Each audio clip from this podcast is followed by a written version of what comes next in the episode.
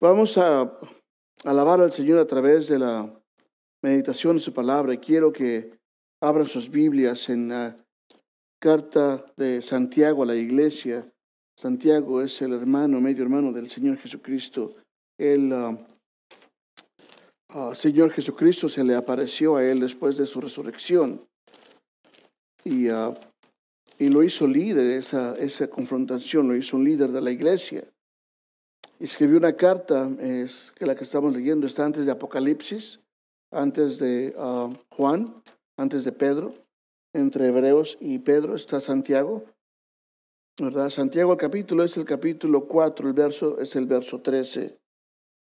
Y vamos a leer la palabra de Dios hasta el verso 17. Dice la escritura así, vamos ahora los que decís, hoy y mañana iremos a tal ciudad y estaremos allá un año y traficaremos y ganaremos. Cuando no sabéis lo que mañana, lo que será mañana, porque ¿qué es vuestra vida?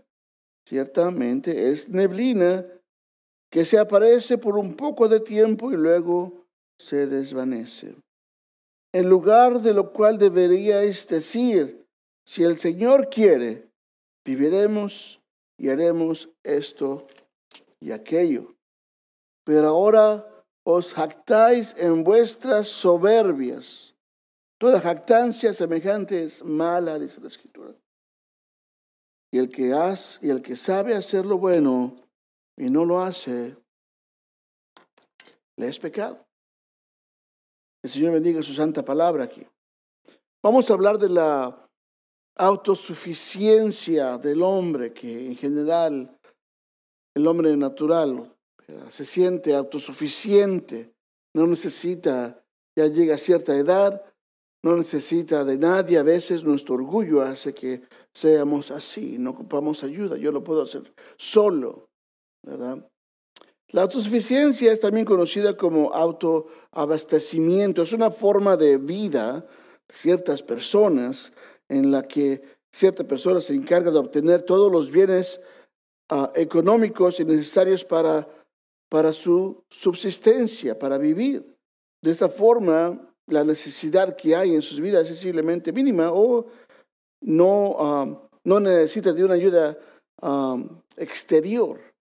Este esto es a menudo visto como la máxima expresión de la autonomía personal e independencia individual, el llegar a ser completamente independiente, ¿verdad? Puede ser que sea a través de una buena educación, puede ser que sea a través de un buen oficio, ¿verdad?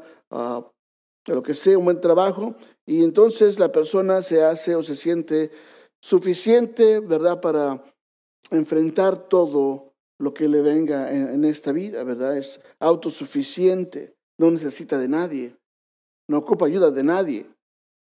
No, no ocupa ayuda de nadie, mucho menos de Dios. Es más, Dios no le ha ayudado a esta persona, entre comillas. So, la autosuficiencia es simplemente, hermanos, es hacer o planificar sin Dios. Es lo que podemos ver aquí. Obviamente vemos a hombres que, mujeres que um, no, no, no, reconocen a Jesucristo y son, son bendecidos, pero a eso Dios no le agrada. La autosuficiencia, como vemos en esta parte de la escritura, es simplemente hacer o planificar cosas sin poner a Cristo o a Dios en nuestros planes en nuestros planes. Ahora es bueno planear, obviamente, es bueno hacer los planes, ¿verdad? Pero Dios o Jesús tiene que estar en nuestros planes envueltos. Muchas veces decimos, eh, tengo que ir mañana y voy a ir y hacemos esto y lo otro. Y es nuestra cultura, es nuestra forma de ser, porque así somos por naturaleza pecadores. Y a Dios no le gusta esto, le dice, ¿verdad? Eso es jactancia, es soberbia. Eso es malo. Es malo. Pero es bueno hacer planes, es bueno hacer planes. Pero dice la escritura, especialmente cuando empezamos un nuevo año, tenemos planes, tenemos metas. ¿verdad? Tenemos que planear nuestra vida, tenemos que planear nuestra, tal vez nuestra carrera, ¿verdad? Nuestro futuro, ¿qué, qué va a pasar adelante? Tenemos que hacer eso, inclusive la escritura lo dice, ¿verdad? Es muy, es muy claro al, al respecto, debemos, no debemos ser perezosos, no debemos ser perezosos ni necios al, trabajo, ¿verdad? Tenemos que eh, hacer planes para nuestros trabajos, ¿verdad? Tal vez uh, pensamos ir a la escuela o tal vez tener una, un trabajo diferente, etcétera. Busquen su Biblia, Romanos capítulo 12, si lo puede obtener rápido, Romanos capítulo 12.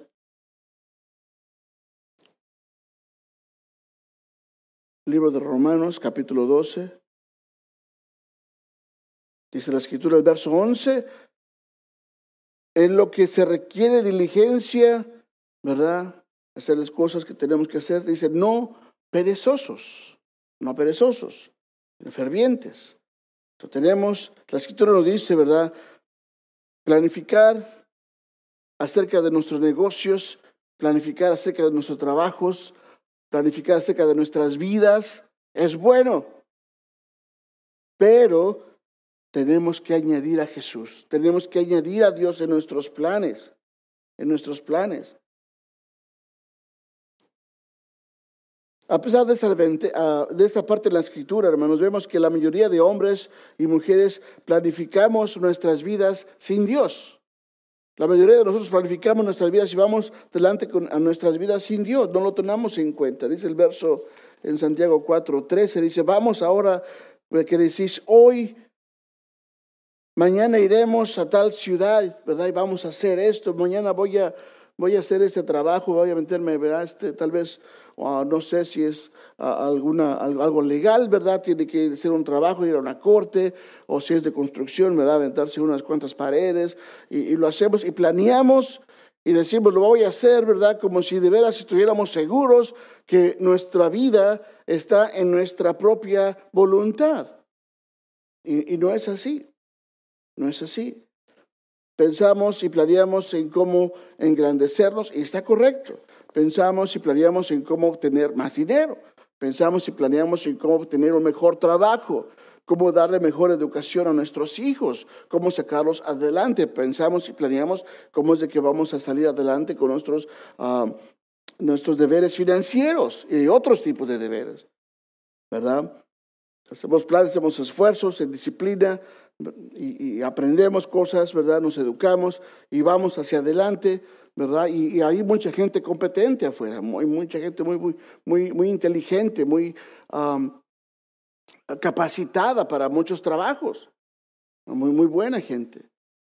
El detalle es de que no damos el reconocimiento a Dios. No lo damos el reconocimiento a Dios. Dice aquí el verso 13, vamos ahora, los que decís, hoy y mañana iremos a tal ciudad y estaremos allá un año y vamos a traficar, a hacer negocio y ganaremos dinero, ¿verdad? Vamos a hacerla grande, vamos a planear, vamos a hacer este, ese tipo de negocios, vamos a hacer esa transacción, vamos a unirnos a hacer este, ese trabajo. Pero no se menciona a Dios, dice simplemente iremos y, haremos, traficaremos, ganaremos, y Dios no se menciona para nada. hablando de personas que son realmente capacitadas y muy, muy, muy inteligentes. Ah, yo conocí a esta persona que era muy, muy uh, inteligente, sí, tenía un buen puesto en uno de los edificios en Los Ángeles. Él hacía, es un, manager, era un manager de, de, una oficina legal donde metían muchas demandas y, y, era muy, su trabajo era muy técnico. Y me hablaba, decía que Ah, muy orgulloso de su capacidad, ¿verdad? De que él había salvado la compañía de varias demandas millonarias y de varios, varios casos que tenían que someterse a tiempo. Y, y decía, no, pues yo soy, yo soy bien abusado y bien clever. Dice, yo me las sé todas, todas. Y me dice, ¿qué opinas tú? Y le digo, bueno, yo pienso que Dios te ha dado la bendición de hacer así.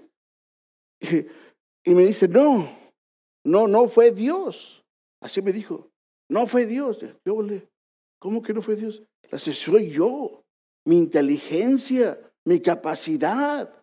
Mi, mi, mi, yo soy inteligente, yo soy el mero mero, y yo lo que yo digo se hace. Órale. Así hay gente de, de, se dice, se jactan de la escritura.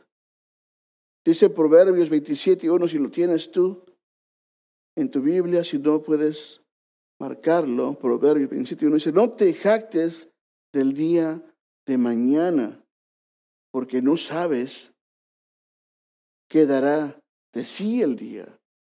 No sabes qué va a pasar mañana. No sabes qué va a pasar mañana. Dice el verso una vez más, 13, ¿verdad? Que, este eh, dice, ahora vosotros los que decís, voy a hacer tal cosa y voy a, a, trabajar en esto y el otro, ¿verdad? ¿Y por qué? Porque yo lo puedo hacer. El verso 14 dice, en, volviendo a Santiago 4, 14 dice, cuando no sabéis lo que será mañana. Porque ¿qué es vuestra vida? En otras palabras, no sabes si vas a vivir mañana. No sabes. No sabes si vas a vivir mañana o no. Vamos ahora, dice, los que decís, oye, mañana haremos esto y tal, a tal ciudad estaremos allá un año, dice, inclusive planean hasta un año y vamos a hacer ciertas transacciones y vamos a ganar mucho dinero cuando no sabes qué va a pasar el día de mañana. Y esto es lo que a Dios simplemente no le gusta.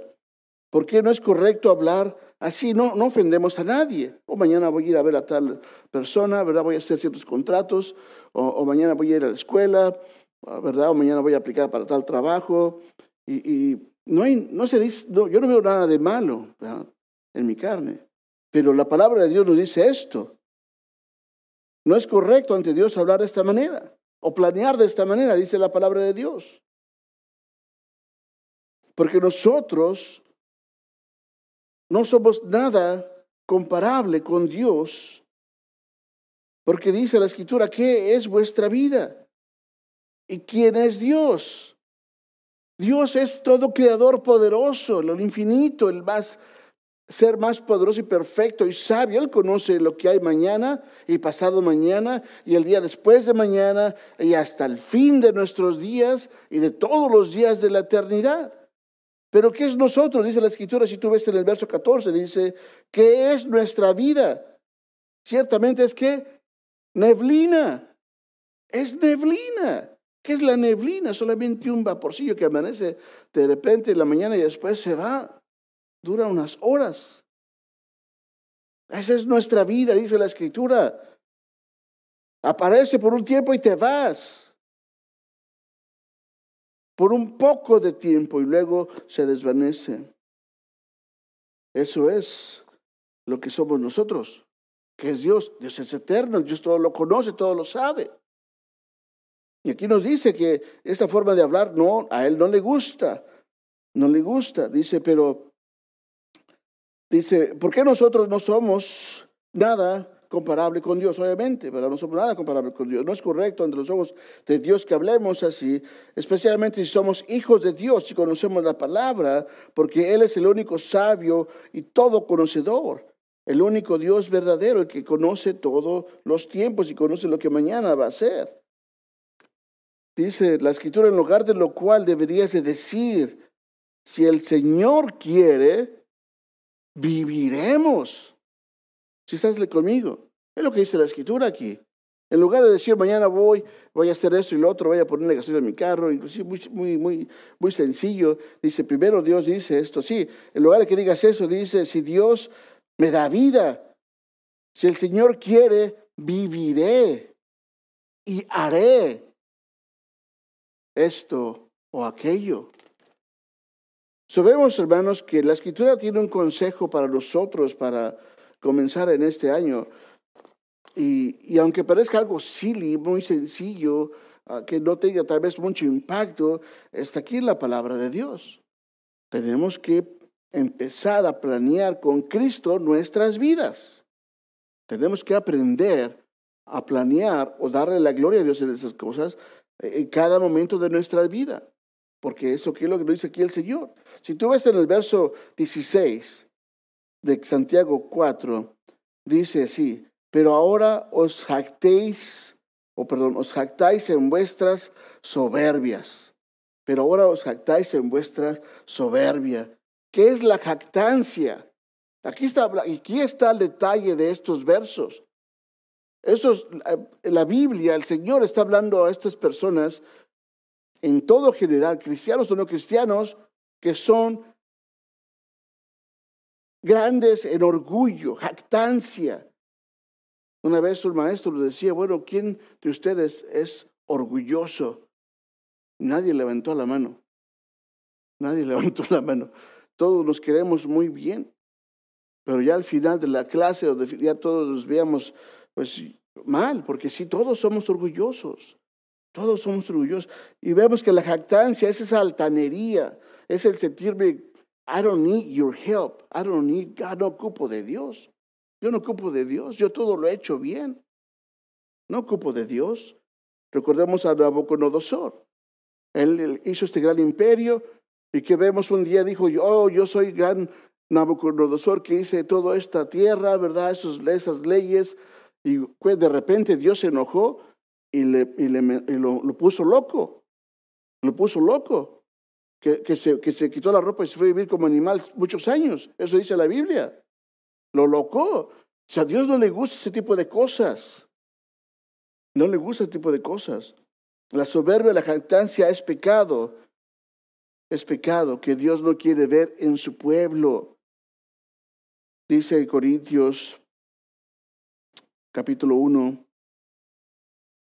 Primera de Corintios capítulo 1, verso 26 al 29. Dice la escritura, consejo a nosotros, dice pues, mirar, hermanos, vuestra vocación, que no sois muchos sabios según la carne, ni muchos poderosos, ni muchos nobles, sino que lo necio del mundo escogió Dios para avergonzar a los sabios. Yo quise diciendo Dios, fíjate que no seas tan inteligente, no te creas tanto, ¿verdad? Que te la sabes de todas, todas, porque va a llegar alguien que no tiene ni la mitad del conocimiento tuyo, ni la mitad de la educación, que te va a sentir, simplemente te vas a sentir ah, vergonzoso. ¿Por qué? Porque delante de Dios nadie se jacta. Delante de Dios nadie dice, oh, yo soy esto y lo otro.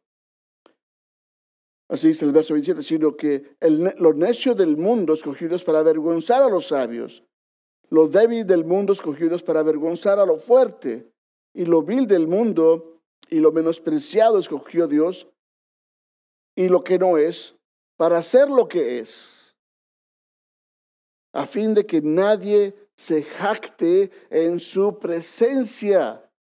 Nadie se jacta en su presencia de boost, you know, the boost before the Lord. Nadie va a hacer eso.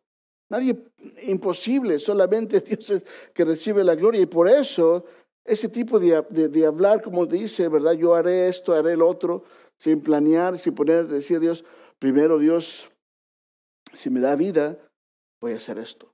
El detalle aquí, hermanos, es reconocer a Jesús. El detalle aquí es reconocer a Dios. Reconocer que realmente estamos, realmente tenemos que, los que hemos recibido al Señor Jesucristo, reconocer que realmente Él es nuestro Señor. ¿Es realmente Jesús tu Señor? ¿Lo sigues? ¿Le haces caso a lo que dice? O nada más, you know, estamos, no sé, ah, tal vez vacilando. Pero ¿qué detalle es esto, verdad? Reconocer, reconocer a nuestro gran Dios Salvador Jesucristo. Eso es lo que, debe, lo que los está enseñando aquí, en esos pequeños detalles. Primero Dios, si Dios me presta vida, voy y hago esto o hago lo otro. Primero Dios. Solo Él sabe y, esto es lo que dice, ¿verdad? Al final, el que sabe hacer lo bueno y no lo hace es pecado.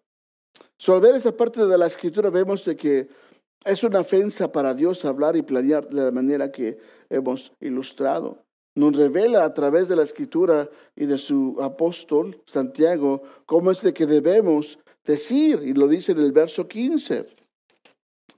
En lugar de lo cual deberías decir, si el Señor quiere, viviremos y haremos esto o aquello. Estamos viendo lo que la palabra de Dios nos está diciendo. Si el Señor nos presta vida, no sabemos si vamos a vivir las próximas horas del día hoy.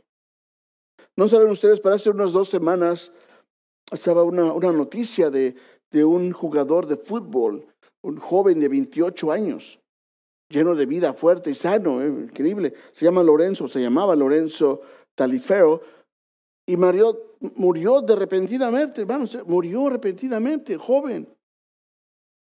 Y, y, y, no, gracias, a mí, gracias a Dios, a mí, estamos nosotros no tan, no tan buenos de salud y los Señor nos mantiene. Un joven lleno de vida, saludable, 28 años, ¿qué pasó? Murió. Repentinamente murió. Entonces, no sabemos realmente, y por esa razón Dios nos dice cómo hablar, reconociéndolo a Él en todo tiempo, reconociéndolo, reconociendo al Señor a todo tiempo. En este año que comienza, demos acceso a nuestras vidas a Cristo. Hágalo parte de su mundo, de sus planes, de sus planes. Uno de los resultados de planear sin Dios, cuando Hacemos planes sin Dios. Modificamos y planeamos y hacemos y algo falla, entonces nos, nos falta la paz, nos falta el gozo. Estamos tristes, cae depresión. ¿Todo por qué? Porque no lo pusimos en la mano de Dios. Dice el Señor en Mateo 6, 19 al 21. No os hagas tesoros en la tierra donde la polilla y el orín corrompen. No, no aquí dice, donde ladrones miran y hurtan, sino haz tesoros donde en el cielo, donde ni la polilla ni el orín corrompen, y donde ladrones dominan y hurtan, porque donde esté vuestro tesoro, ¿qué dice ahí? Va a estar tu corazón. Va a estar tu corazón. Vemos que cuando planeamos con Cristo, planeamos con Dios, le damos al Señor nuestra vida, nuestros sueños, nuestro futuro, lo que más queremos, nuestros hijos, estamos en los planes de Dios, vamos con el Señor, vamos de la mano de Cristo, vamos como la palabra dice, haciendo caso de lo que Él hace y dice, perdón, en su palabra, estamos en, su, estamos en sus planes. A veces la gente viene y dice, ay, no sé qué, cuál es lo que Dios quiere de mí. Pues si nunca lo incluimos en nuestra vida, ¿cómo vamos a saber qué es lo que Dios quiere de nosotros? Pero si estamos caminando de la mano de Dios, siempre reconociéndolo, todo el tiempo, sabemos que lo que va a pasar en nuestras vidas está controlado por Él. Es controlado por Él. Y es la voluntad de Dios que nosotros pasemos por ciertas dificultades. Y vemos que la escritura que eso es, eso es correcto. Pero dice el Señor aquí, empieza a planear no solamente para tu futuro con Cristo, sino para la eternidad, para tu eternidad tu corazón, donde está tu tesoro va a estar tu corazón. empecemos, hermanos, este año una reconciliación, ¿verdad? Y permitir que el Señor realmente sea parte de nuestra vida, que sea realmente nuestro Señor. Y empezar a practicar y a planear para la eternidad, para la eternidad. Porque dice en Colosenses 3.2, Poner la mira en las cosas de arriba. Es lo que dice la escritura. Si lo tienes ahí, escríbelo, léelo después. Colosenses capítulo 3, verso 2, dice, pon la mira en las cosas de arriba, no en las de la tierra. Dice así la escritura. ¿Que no? ¿Lo que tiene sus Biblias? Así dice. Pon las cosas, pon la mira en las cosas de arriba, del cielo, las eternas, eterno eterno, donde, donde los tesoros, lo que tú haces va a ser atesorado para ti y no se va a perder. Dice, no las cosas de la tierra, porque aquí en la tierra nada te vas a poder llevar. Así como dice la canción, pero también dice en Timoteo 6, primera carta a Timoteo, capítulo 6, verso 7, dice, porque nada hemos traído a este mundo, dice la Biblia, y sin duda nada podremos sacar de este mundo. Nada podemos sacar de este mundo. Entonces, ¿qué hacemos entonces? Reconozcamos al Señor. Hagamos realmente ese compromiso de que si el Señor es el Señor, vamos a seguirlo a Él. Tal vez las cosas no han salido como uno espera, pero tenemos que preguntarnos, ¿estamos siguiendo a Cristo? ¿Estamos realmente de la mano de Él? ¿O seguimos, como dice la Escritura, somos insensatos y nos jactamos en nuestra propia soberbia, pensando que lo podemos hacer nosotros mismos sin Cristo? Que el Señor te bendiga, que el Señor te, te, dé la bendición de, de tener esa reconciliación.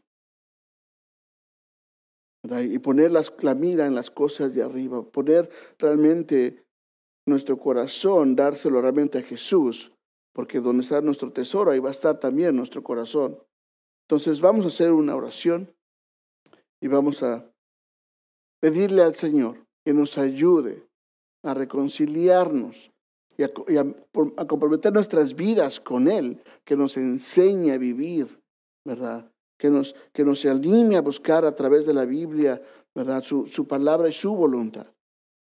Y así comenzaron un año nuevo positivamente, realmente, que, que sea un año de bendición. Tenemos un año que viene muy gris, muy, muy, muy oscuro, que viene en el 2021, pero en Cristo tenemos la victoria. Hay victoria en Cristo, amén. Hay victoria en Cristo, sí se puede en Cristo Jesús, pero tienes que estar en Cristo Jesús, no vacilando. So que hacer un compromiso con Jesús. Vamos ahora. Bendito Padre, te doy la honra y la gloria, Señor. Y te pido perdón porque hemos de alguna u otra forma vacilado en nuestra fe, en nuestro caminar contigo. Vemos en tu palabra que hay detalles que te te son a ti importantes. Y hemos fallado en esos detalles, Señor. No te hemos reconocido en todos nuestros planes. Tal vez hemos blasfemado a decir, voy a hacer esto y aquello sin antes consultarte, sin antes darte la gloria a ti o reconocerte, Señor. Padre, danos la victoria a cada uno de nosotros aquí presentes y en línea a la persona que nos están viendo. Que que tú, Señor, nos reconcilies una vez más contigo, por favor. Enséñanos a seguirte, enséñanos a amar, enséñanos a perdonar, enséñanos a vencer en tu nombre, enséñanos a confiar en ti, por favor. Danos la victoria, Señor, como familia, como individuo, como joven, como familia, Señor, como iglesia. Permítenos, Padre, gozar de tu presencia, la cual es paz y gozo. Tu nombre. Gracias te damos en Cristo Jesús. Amén.